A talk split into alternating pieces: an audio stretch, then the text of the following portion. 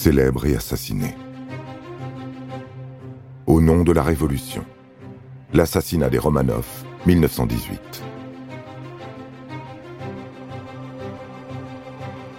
Ce 16 juillet 1918 est une journée comme les autres à la villa Ipatiev. Le soleil matinal a laissé place à une journée grise. Alexis prend un peu froid et Tatiana lit la Bible à sa mère. À 16 heures, Nicolas et ses quatre filles descendent au jardin pour leur promenade quotidienne. Après le dîner, Tatiana et Nicolas jouent aux cartes, puis se couchent à 10h15. Il fait 15 degrés. La révolution russe et la guerre civile ont contraint le tsar et sa famille à l'exil à Ekaterinbourg. Le temps s'y écoule lentement, loin de la haine des bolcheviks qui détestent la famille impériale et tout ce qu'elle représente. Mais cette nuit-là, l'agitation règne aux alentours. Le commandant de la maison Ipatiev a prévenu ses soldats. L'ordre est arrivé de Moscou de liquider les Romanov.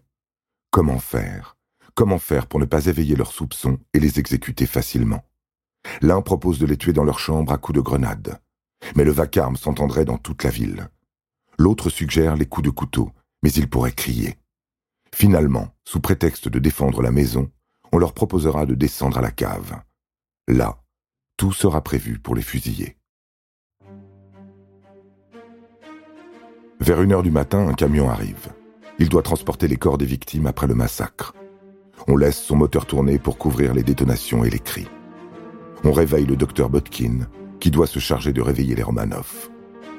Le commandant explique alors que la famille doit se réfugier au rez-de-chaussée afin de se mettre à l'abri d'une possible attaque de la maison consécutive à des troubles ayant éclaté en ville.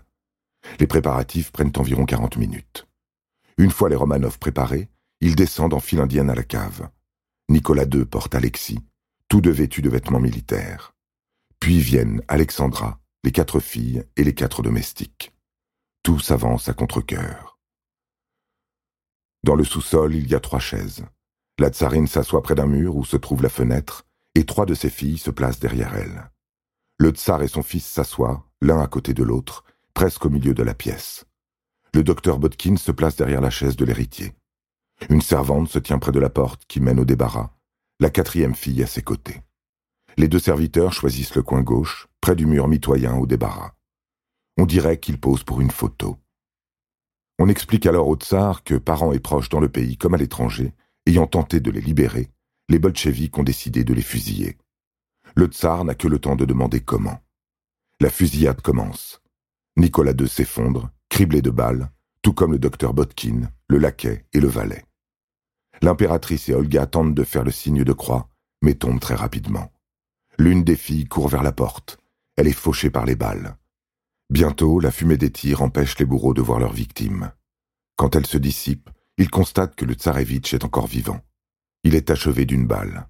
Deux filles sont elles aussi en vie. On ne parvient alors ni à les fusiller, ni à les transpercer à la baïonnette, car les bijoux qu'elles portent sous leur robe forment une carapace. Elles sont achevées à coups de crosse dans la tête. Les corps sont ensuite enveloppés dans des draps et chargés dans le camion, en direction d'une mine. Là, ils sont jetés dans un puits. On les en sort le lendemain car on craint qu'ils ne soient retrouvés.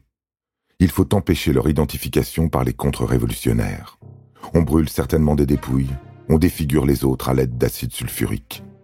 Au préalable, les corps ont tous été démembrés à la hache. Ainsi ont disparu Nicolas II, dernier tsar de Russie, et toute sa famille, victimes de la révolution et de la sauvagerie.